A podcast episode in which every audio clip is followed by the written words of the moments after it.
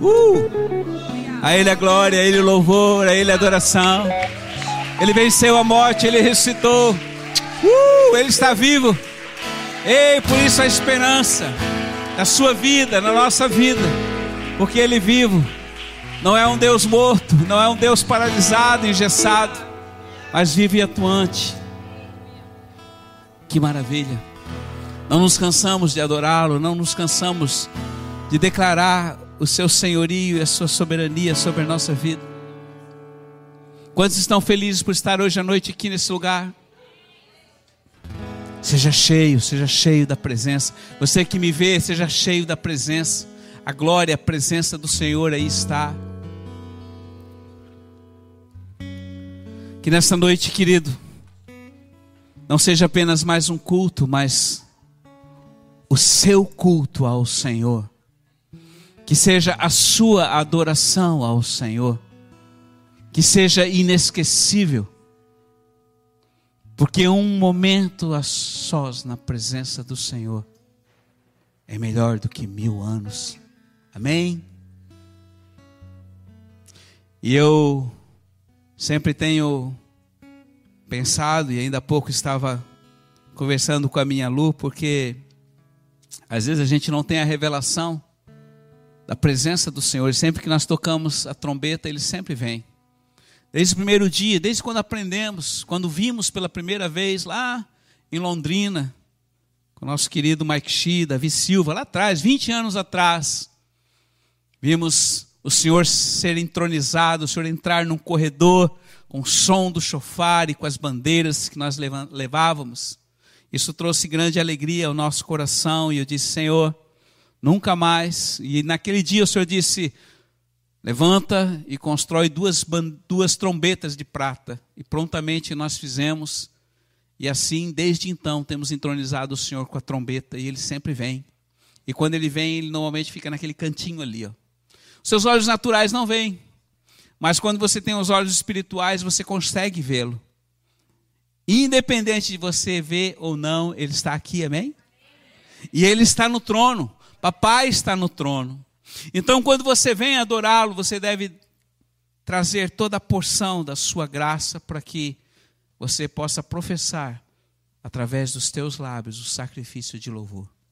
O grande sacrifício dele por mim e pela sua vida superou qualquer perspectiva. Hoje é o nosso tempo de retribuir o que ele é por nós. Quem deu a vida se torna devedor daquele que deu. Amém? Então vamos fazer isso com alegria, não por religiosidade, não por nada que venha agradar homens ou pastor ou coisa assim, não. Mas vivamos para o Supremo Pastor. Muito bem, filhinhos. A palavra de hoje está em Romanos capítulo 5, versículo 19, e o título é A decisão de um homem. Um homem, quando eu falo de um homem, é tanto o homem do lado masculino como feminino, homem ou mulher, não importa. É a decisão de alguém, a sua decisão. E nós vamos ver isto hoje. E ali em Romanos 5,19, depois do início do capítulo, do versículo, Paulo fala sobre, dizendo que pela desobediência de um só homem, muitos se tornaram pecadores. Assim, por meio da obediência também de um só homem, muitos se tornaram justos. Vou repetir: pela desobediência de um só homem, muitos se tornaram pecadores. E pela obediência de um único homem, muitos se tornarão ou se tornaram justos. Quantos justos há aqui nessa noite? Amém? Somos justificados pelo sangue daquele que morreu e ressuscitou. Amém? Aleluia. Vamos dar uma salva de palmas para ele. Uhul! Recebe, Senhor. Nossa gratidão. Tu mereces muito mais do que isso, querido. Quem era o primeiro homem que pisou na bola? Adão, nosso primeiro pai.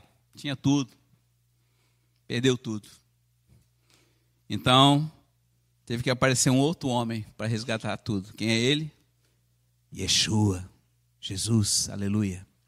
Mas, queridos, eu não vou falar desses dois homens, Adão e Jesus, eu vou falar de uma outra pessoa que se chama Jonas. Por isso eu convido você, abra sua palavra ali em Jonas, fica ali no início dos, pequenos é, profetas, né? Que a palavra fala, depois de Isaías, Ezequiel, Jeremias, Lamentações, vai um pouquinho adiante, Obadias, Joel, nós encontramos o Jonas. Ali no capítulo 1, todos nós conhecemos a história do Jonas, mas eu queria me ater a essa decisão. Então ele diz: Veio a palavra do Senhor a Jonas, filho de Amitai, dizendo: Dispõe-te e vai à grande cidade de Nínive e clama contra ela, porque a sua malícia subiu até mim, diz o Senhor. Então a palavra diz que Jonas se dispôs, mas para fugir da presença do Senhor, para Tarsis, e tendo descido a Jope, achou um navio que ia para Tarsis, pagou, pois, a sua passagem e embarcou nele para ir com ele para Tarsis, para longe da presença do Senhor. Aí o que aconteceu? Versículo 4. Mas o Senhor então lançou sobre o mar um forte vento e fez o mar uma grande tempestade e o navio que estava a ponto de despedaçar-se. E aí depois a gente conhece a história e vamos decorrer um pouquinho mais.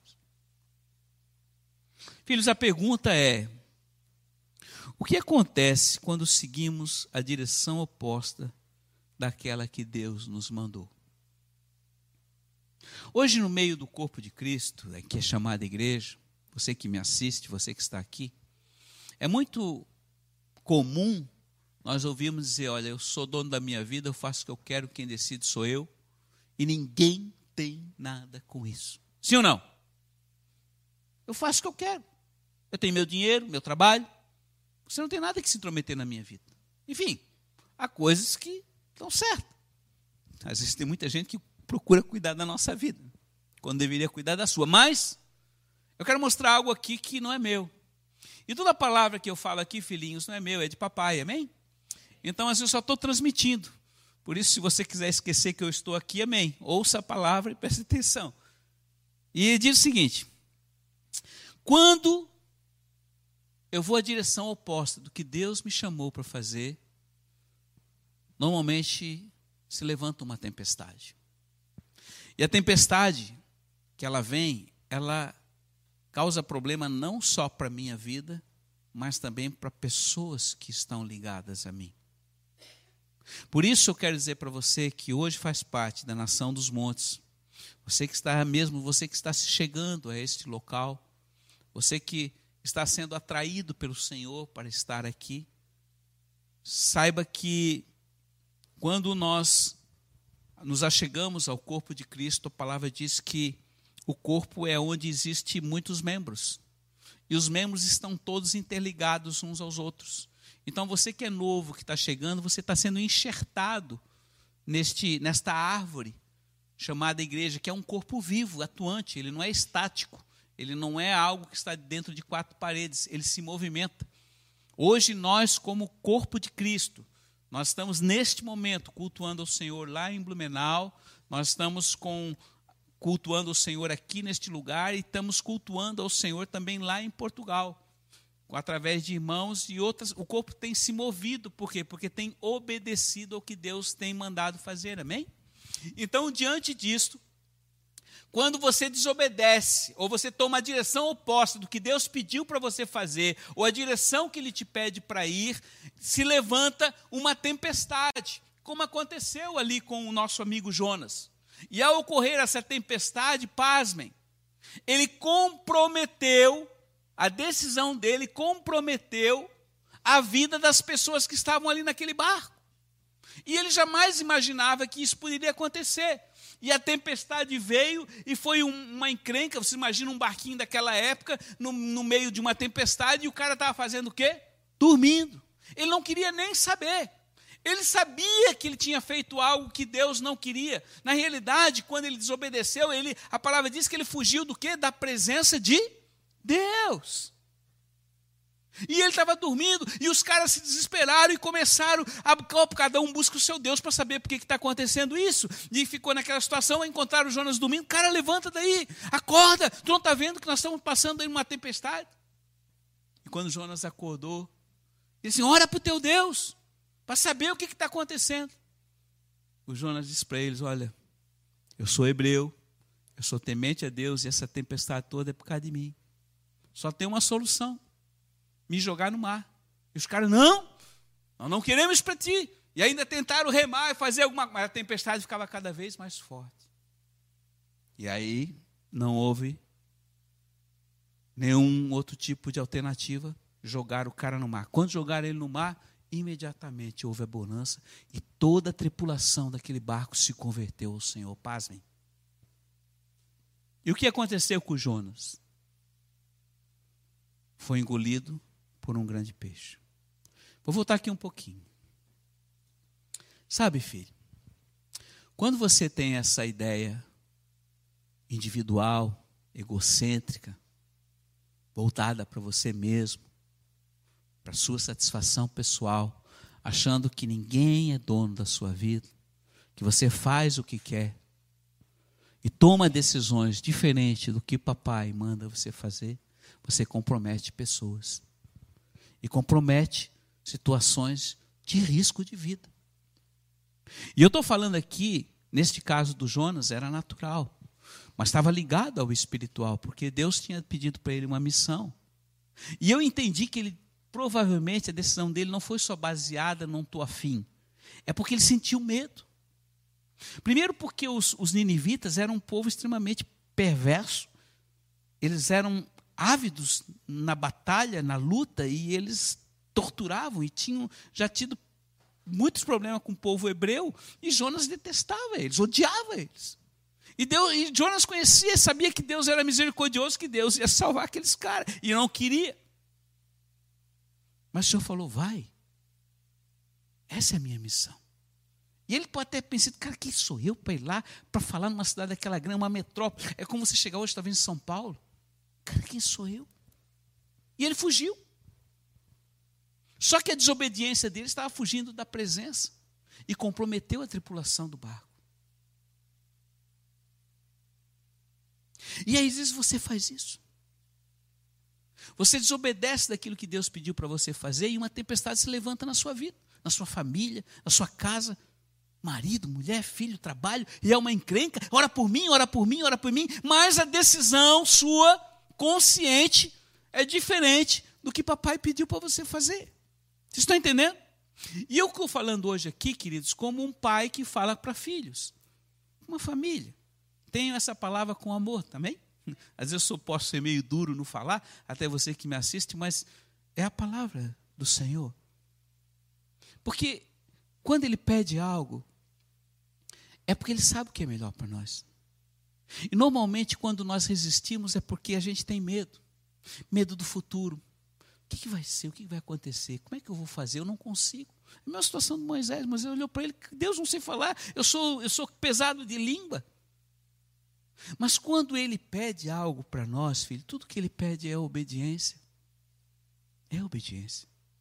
E eu sei que muitos de vocês, eu também já pisei na bola. Quem não pisou na bola? Quem não errou? Ou quem não continua errando? Não é verdade?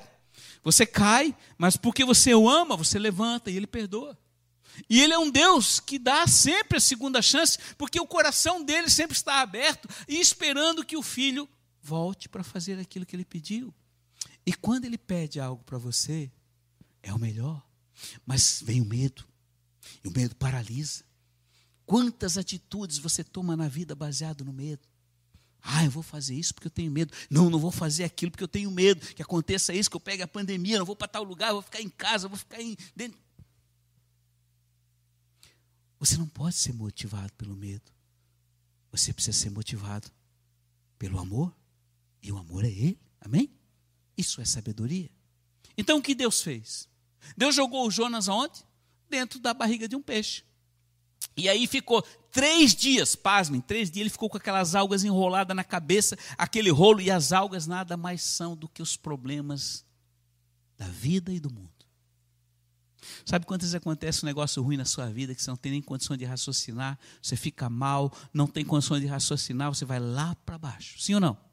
Não consegue pensar em outra coisa, só no problema, aquilo dorme, acorda, não consegue dormir, tem que tomar remédio para dormir, antidepressivo e não sei mais o quê, porque aconteceu tal situação e ou vai ficar pior ainda. Sim ou não? Aconteceu com ele três dias ele ficou ali dentro, sem condição de falar. Mas uma coisa ele fez, ele não ficou lamentando pelo erro. Ele não ficou ali, pronto, agora acabou minha vida, agora estou morto, aqui eu vou morrer mesmo, o Senhor pode me matar? Não. A palavra diz que depois de três dias, ele orou ao Senhor e disse: Senhor, me perdoa. Eu pisei na bola. Eu vou cumprir o que tu me pediste. Ele se arrependeu. O que papai fez? Fez o peixe vomitar na praia. Pumba. Lá saiu Jonas. Atendeu a um arrependimento e deu a segunda chance para ele. E lá foi ele. Chegou em Nínive, uma cidade enorme, e começou a pregar. 40 dias ele foi pregando a palavra. Olha, Deus vai destruir vocês, porque o pecado de vocês chegou até os céus. Eu não sei mais o que, ele falava, mas a realidade é que o Espírito de Deus e possivelmente uma escolta de anjos poderosíssima estava com ele. Ele foi falando, a palavra dele chegou até o rei. O rei disse: O quê? Nós vamos ser destruídos? Não, eu vou decretar aqui um jejum e arrependimento para todo mundo. Ninguém vai comer, nem os animais, todos se arrependerão. E aí nós conhecemos o maior avivamento que houve numa cidade perversa, corrupta, cheia de pecado, por causa da palavra e da obediência de um só homem. Foi lindo. E os ninivitas, há uma promessa que eles vão julgar muitos daqueles que se dizem crentes, evangélicos e seguidores de Deus, porque não obedeceram ao Senhor. Então veja bem, a desobediência dele comprometeu uma tripulação e quase botou todo mundo a pique, ia morrer todos. Mas, em compensação, a obediência dele trouxe conversão para uma cidade de 120 mil pessoas. Acho que é isso, se eu não me engano. Cara, a obediência de um homem. Traga isso para você hoje aqui. Esqueça mim como pastor, mas você que é ovelha. Você que talvez não tenha expressão alguma em termos ministeriais, eu também não tenho expressão nenhuma. Outro dia encontrei um, um irmão e, assim, desculpe, mas eu não, tenho, não sou um pastor de expressão, mas eu pensei, por que a gente tem chegado até onde tem chegado como igreja, depois de 21 anos? Eu disse: olha, uma coisa eu faço, eu peço ao Senhor várias vezes no dia que o meu amor por Ele aumente. Eu insisto com Ele. Cada vez que eu estou no altar, eu começo a chorar. E eu digo, Senhor, aumenta meu amor para contigo. O meu amor para contigo ainda é muito, muito, muito raso. Então isso eu peço várias vezes, eu insisto com Ele. E outra coisa eu faço. Todo dia. Eu chamo a minha Lu, oro com ela tomamos a ceia junto e adoramos ao Senhor. Todo dia, desde o dia que eu a conheci, antes de casar, nós oramos juntos todos os dias. E isso faz com que o Senhor faça as demais coisas. Então, eu não abro mão disso. Eu não abro mão do meu Senhor e eu não abro mão da minha luz. Porque ela, o Senhor colocou ela comigo para que a gente juntos pudéssemos fazer a vontade dele. E a obediência nossa para com ele tem gerado fruto, que são vocês, que não vai ficar aqui, porque o fruto de vocês vai continuar e não há nada para mim. Vocês nunca vão ver o meu nome, nunca vão ver o nome dessa igreja em bandeira. Vocês vão ver o nome dele. Porque o importante é que ele cresça e a gente diminua, amém? Porque a glória é dele. Então, filhinhos, a bênção na obediência. Tá, pastor, mas eu não sou pastor. Você não é pastor. Mas neste braço está ligado uma mão. Nesse mão tem dedos. Nesse dedo tem ponte. Cada membro, nós estamos ligados uns nos outros. Eu preciso de você. Eu preciso de você que está chegando agora. Como é que é seu nome, filho? João. Tem quanto tempo aqui, João? Você está aqui com a gente? Dois meses. É, é, é é, é recém-nascido.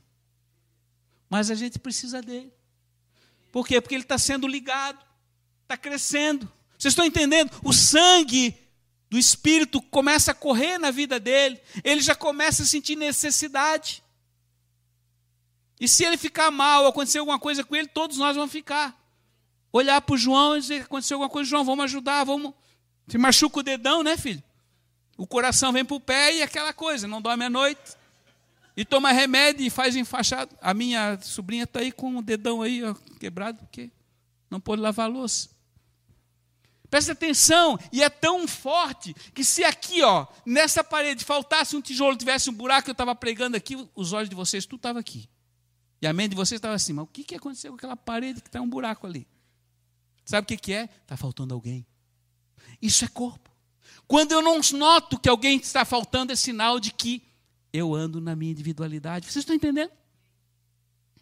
Então a palavra de hoje, filhinhos, é um alimento, não é nem um, um caviar, não, é um alaminuta. Arroz, feijão e ovo. Quantos já comeram um alaminuta? Eu amo alaminuta. Lá no sul é laminuta, aqui eu não sei o que é. Arroz com feijão. Lá na, em Portugal é bitoque. Umas coisas assim. Ah, um ovinho frito é bom, né? Como? Oberol? Omerol. Ah, legal. Quando chegar lá, vou pedir omeral. Em cada lugar tem um nome. Mas não importa, alimenta. E a palavra que Deus está falando hoje para você é: pare de achar que você é dono do seu nariz e fazer o que você quer. Sabe por que, que Deus levantou pastores? Não foi para oprimir você, manipular você, obrigar você a fazer alguma coisa. Não. Deus levantou pastores para que os pastores pudessem pegar vocês e levar o supremo pastor e fazer vocês dependentes dele. Vocês estão entendendo? Porque o pastor tem uma função de dar a vida pela ovelha.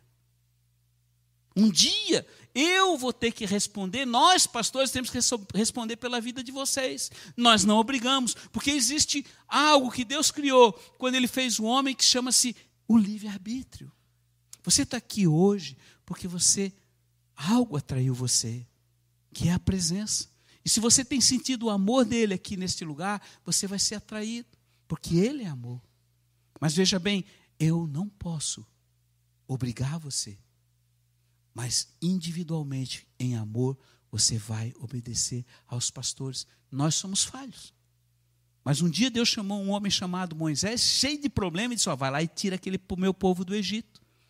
Moisés custou, mas obedeceu. Lá no meio do caminho, quando faltou água, faltou isso, o povo se levantou. Ei, cara, tu está pensando que tu és o quê? Profeta está cheio de profeta aqui. A irmã dele foi lá e repreendeu ele e disse: Ó, oh, tu fez a coisa errada, casasse com uma mulher cuxita que fica longe do nosso, fora do nosso, nosso povo. Isso não pode, está errado. Tu está pensando o quê? Deus tirou ela fora do arraial, deixou um mês é, uma semana leprosa, porque ela tinha falado contra o ungido de Deus. E Deus falou para ela, filhinha, Moisés é um amigo meu que eu falo face a face. Você pode até não gostar do seu pastor. Eu sei que você, muitas pessoas creem em Deus, mas se você não confiar naquele que Deus levantou para levar você à terra prometida, você vai ter sérios problemas. E como Jonas, você pode ficar dentro do, da barriga do peixe, porque é uma questão individual. Mas nós estamos hoje aqui para dizer: nós precisamos de vocês uns dos outros. Não há ninguém aqui individual. Não há ninguém que possa achar, olha, eu vou pecar porque o meu pecado, eu vou fazer as coisas por baixo do pano porque ninguém vai estar sabendo. Não. Porque aquilo que você faz escondido lá no seu quarto reflete na vida do corpo. Porque Deus é santo. Amém? E bobo é aquele que acha que ninguém está vendo, porque nós temos a revelação da nuvem de testemunha, né, pastor? É como você está, você vai dormir lá no seu quarto, lá no seu banheiro, tem uma nuvem de testemunha olhando você, e aí? O dia que passar o filme da sua vida, você vai morrer de vergonha. Então, assim, por isso que o salmista diz assim, ó, Senhor, que o meditar do meu coração e as palavras dos meus lábios sejam agradáveis a Ti. Porque um objetivo só a gente deve ter, de agradar o papai. Então eu não estou falando nada religioso, nada a respeito de, de doutrina, não, eu estou falando de um relacionamento. Ah, pastor, mas você não conhece a minha vida e eu estou com medo do futuro.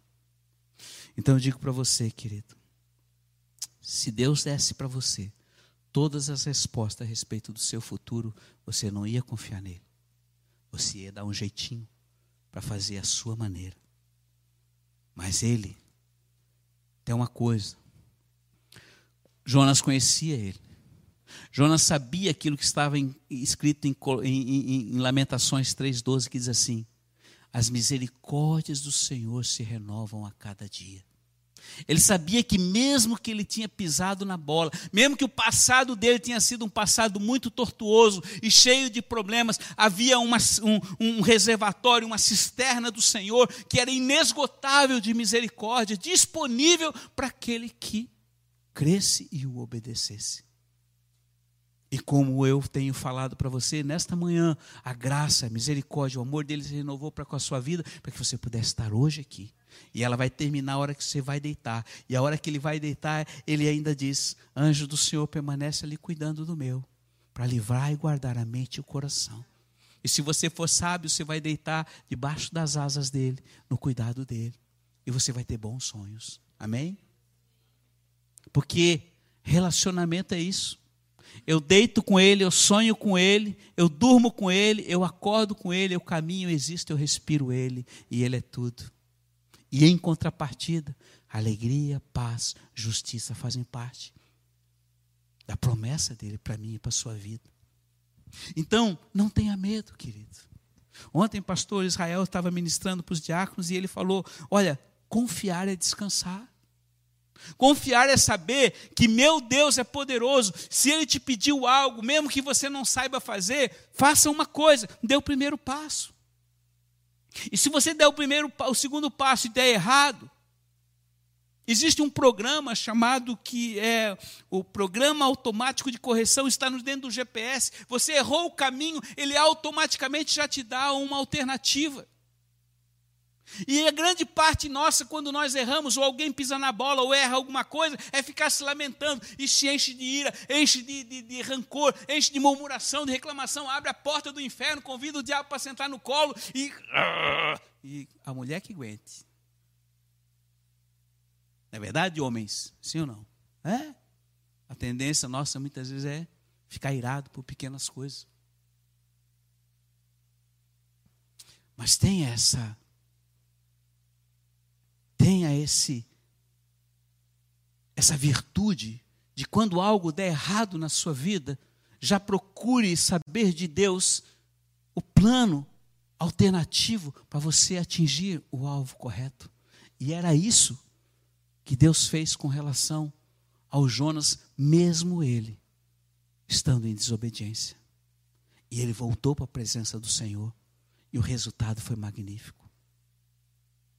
Filhinhos, a sua obediência, a sua obediência vai trazer tanta vida para pessoas que você nem conhece. Ele nem sabe quantos se converteram lá, ele nem sabe o resultado da sua, ou não soube naquela época e só conheceu na glória. A sua obediência vai trazer vida a muitos. Amém? Você tem orado por alguém que você ama? Você deseja que alguém conheça esse Jesus que você conhece? Você quer resultado? Ande com Ele, obedeça a Ele e viva nele. E pare de murmurar, e pare de olhar para você. Se você olhar para você, você vai cair. Mas diz, Senhor, eu estou aqui, mesmo com as minhas fraquezas e dificuldades, do jeito que eu sou, eu dou o primeiro passo.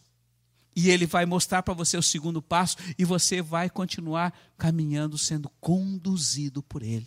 O grande amigo, o grande agente cooperador do reino de Deus, o Espírito Santo foi te dado a partir do momento que Jesus subiu aos céus. E ele disse para os discípulos: Olha, eu não vou deixar vocês sozinhos, não. Eu não vou deixar vocês aí a, a, a, ao léu. Eu não vou deixar vocês ao sabor do vento. Eu vou mandar um amigo, um agente que vai ajudar vocês a cooperar com aquilo que eu desejo. E quem é ele? O Espírito Santo. E ele está em você. Mas você não percebe, você não deixa ele assim, porque a sua alma está sempre agitada, a sua alma quer controlar tudo, a sua alma quer fazer do jeito que você quer, do jeito que você acha que está certo ou que está errado. Filhinhos, papai sabe o que é melhor, e tudo o que ele espera é a obediência para te levar para o melhor lugar. Todo objetivo ele tirar o povo da escravidão, o seu povo, o povo escolhido lá do Egito, era levar para uma terra que manava leite e mel, chamada Canaã. Sabe quanto tempo ia durar essa viagem? Duas semanas. Sabe quanto tempo levou? 40 anos. Sabe por quê? o povo resistiu. O povo se rebelou.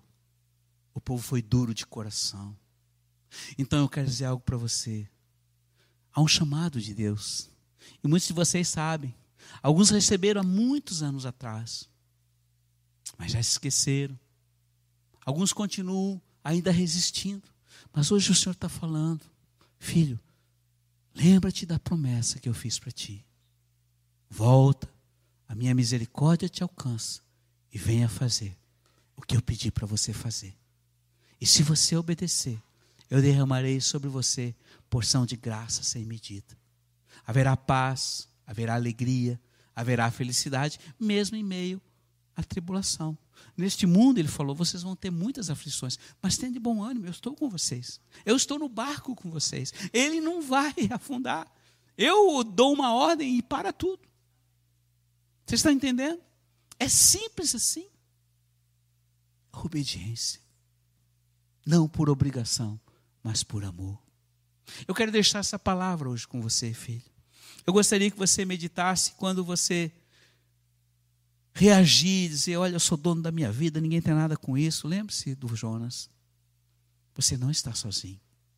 Você faz parte de um corpo chamado igreja.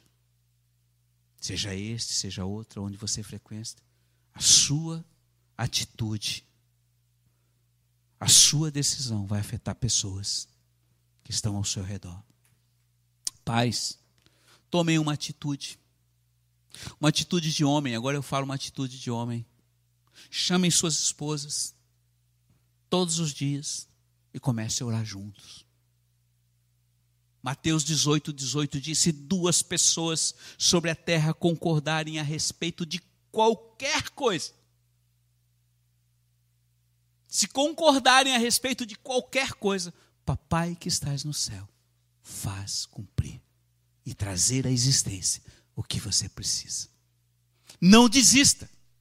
Às vezes há pessoas que chegam para mim e dizem, pastor, já fiz de tudo, já orei, já, já jejuei, já clamei, já plantei bananeira, já fiz de tudo. Não adiantou.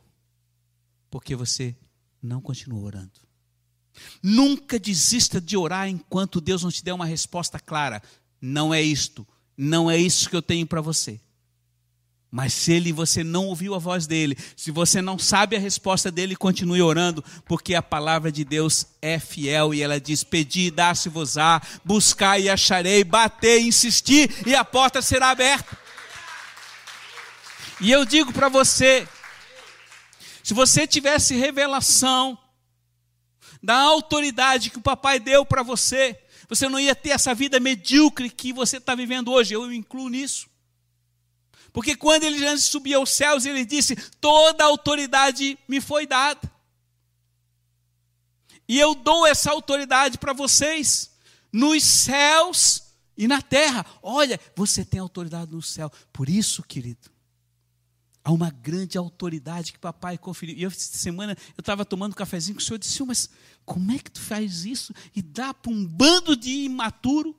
autoridade nos céus, Senhor. Cara, a minha altitude aqui na terra reflete no céu. Agora eu vou fazer uma última pergunta para terminar. Eu gostaria que você refletisse. Como você agiria se você soubesse que além de Jesus, além do Espírito Santo, que está em você. Milhares de pessoas tivessem torcendo por você, vibrando por você. E você visse isso com seus olhos naturais, num estádio cheio, com toda a atenção em você. Como você agiria, pastorino? Com indiferença? Não estou nem aí? Ou você ia fazer de tudo? para corresponder à expectativa dessa grande nuvem de testemunho.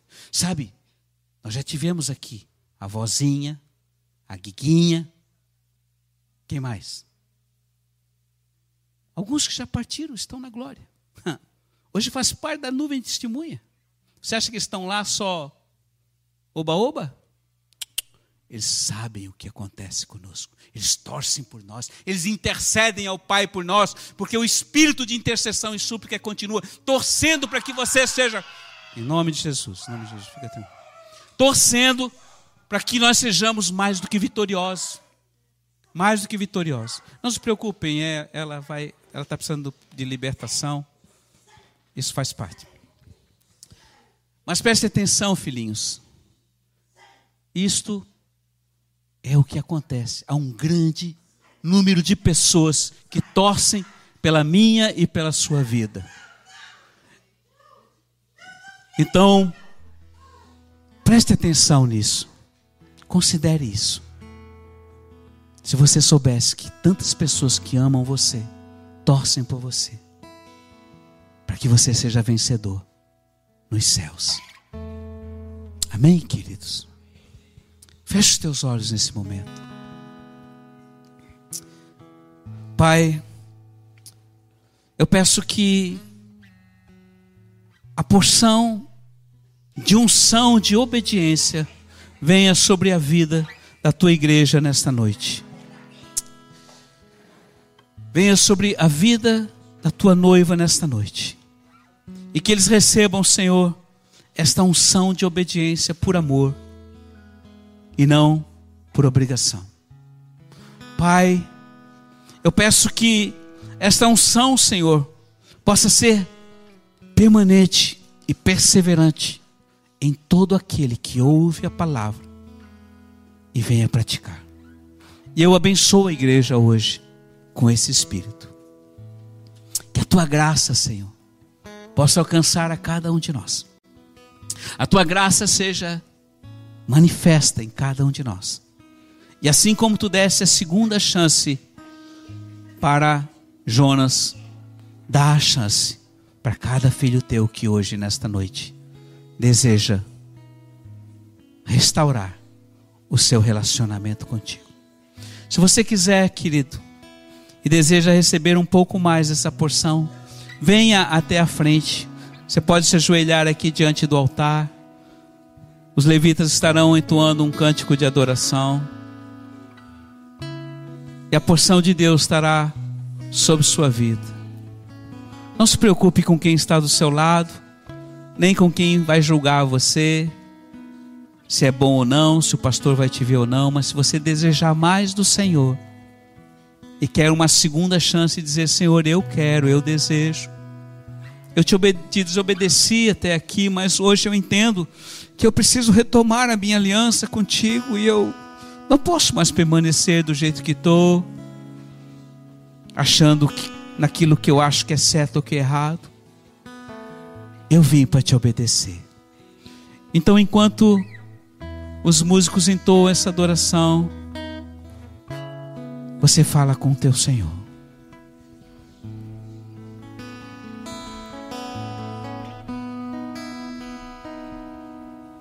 Se o sol se pôr e a noite chegar, tu és quem me guias. Se a tempestade me alcançar, tu és meu abrigo.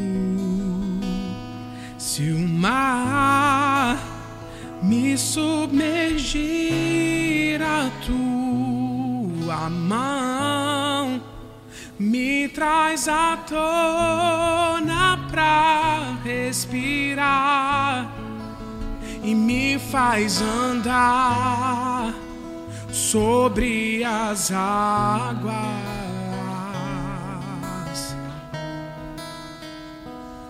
Tu és o Deus da minha salvação.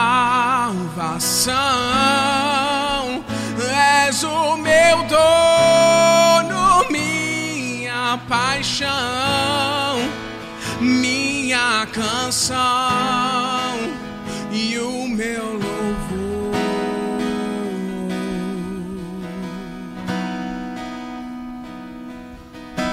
Se o sol se pôr e a noite te chegar. Tu és quem me guias. Se a tempestade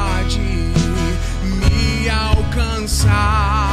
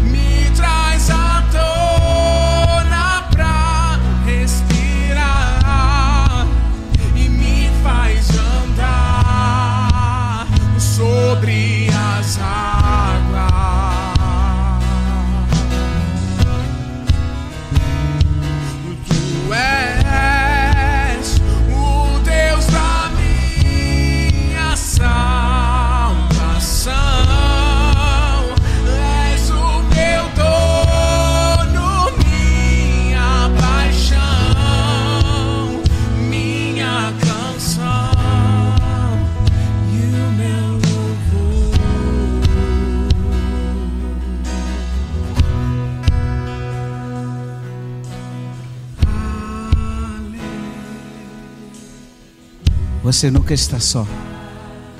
Nunca te deixarei e nunca te desampararei, diz o Senhor. Vai adorando Ele. Levanta tuas mãos e diga: glorifique a Ele. Ele é um papai querido e amado. Ele deu a vida por você e não te nega mais nada.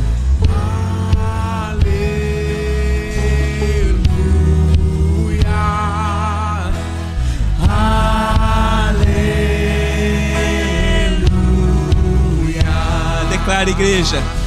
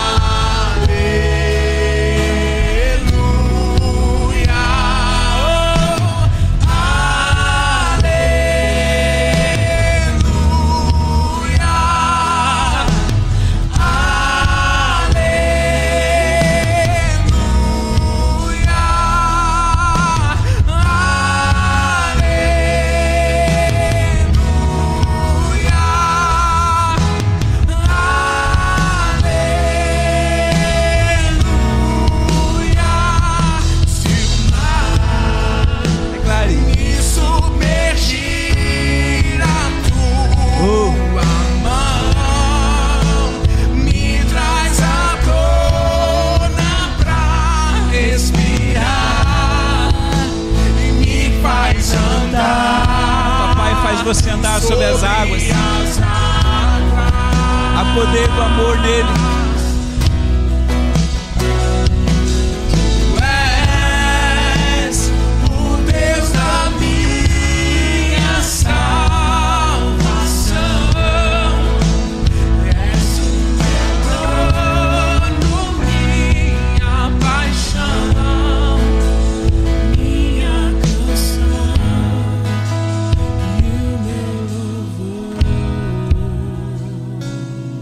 Pai, nós te agradecemos por esta noite.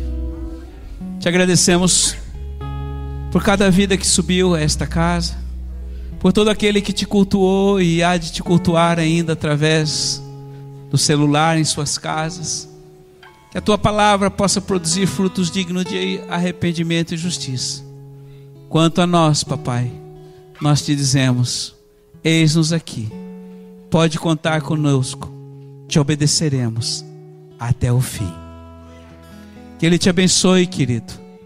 Que a paz que excede todo entendimento guarde sua mente e seu coração em Cristo Jesus.